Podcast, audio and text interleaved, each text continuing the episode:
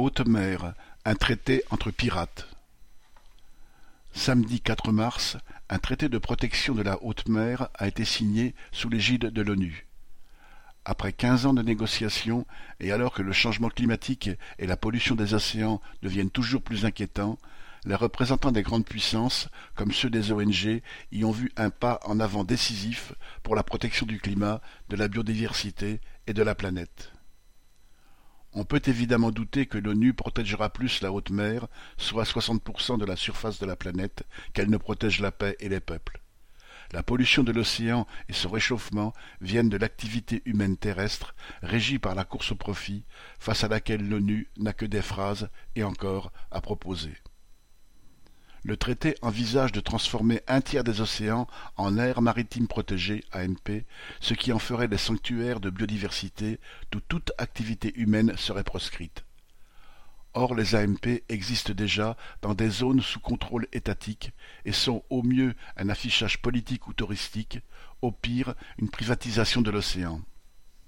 Ainsi la mer d'Iroise, bordant le Finistère, est une zone protégée dans laquelle des algues vertes reviennent chaque année sans qu'aucune mesure sérieuse ne, soit prise.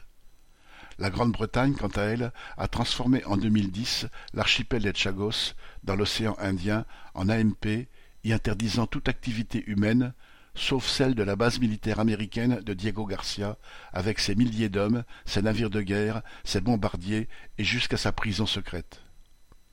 La France a institué en 2016 une AMP de 2500 km2 autour de l'île de Clipperton dans le Pacifique. Elle est entourée d'une zone de 4,5 millions de kilomètres carrés dédiée à la recherche de nodules polymétalliques. La zone où on peut polluer est donc près de 2000 fois plus étendue que la zone dite protégée. La concurrence entre les grandes puissances et les entreprises privées qu'elles représentent compte bien plus que la protection de la nature. Les fosses océaniques recèlent en effet des espèces vivantes dont la découverte donne lieu à des brevets en chimie, biologie et même en cosmétique. Le traité indique simplement que 1% du profit tiré de l'exploitation de ces brevets, qui ne peut être le fait que de grands groupes capitalistes occidentaux, devra revenir aux pays pauvres. Quant aux métaux rares qui reposent au fond des mers, on commence déjà à aller les chercher. Quatorze tonnes de nodules polymétalliques ont été extraites en décembre par plus de quatre mille mètres de fond dans la zone de Clipperton. L'impact de cette opération sur l'environnement est inconnu à ce jour, celui d'une éventuelle exploitation industrielle encore plus.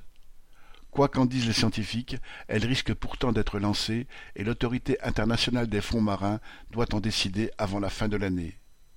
L'ONG américaine très influente, Charitable Trust, en pointe dans la constitution d'AMP, se contente de demander qu'un tiers des fonds soit épargné. C'est à de telles ONG, étroitement liées au grand patronat et aux États, que seront confiées les AMP si elles voient le jour. Tous les pays impérialistes sont aux aguets. Ainsi, le Sénat français, qui visiblement ne s'emploie pas seulement à démolir les retraites, a commandé en 2022 un rapport à ce sujet. Il conclut que l'exploitation des fonds marins peut rapporter gros et qu'en conséquence l'État doit prendre les mesures administratives, financières et diplomatiques permettant à la cinquantaine de sociétés françaises intéressées de ramasser le pactole. Le rapport enrobe bien sûr tout cela de considérations écologiques, mais recommande que dorénavant la marine nationale soit plus présente sur les zones concernées et que ces frégates soient équipées de drones sous-marins capables de travailler en grande profondeur. En fait de protection de la nature, les États impérialistes préparent des aires maritimes protégées de la concurrence par la force des armes s'il le faut. Paul Gallois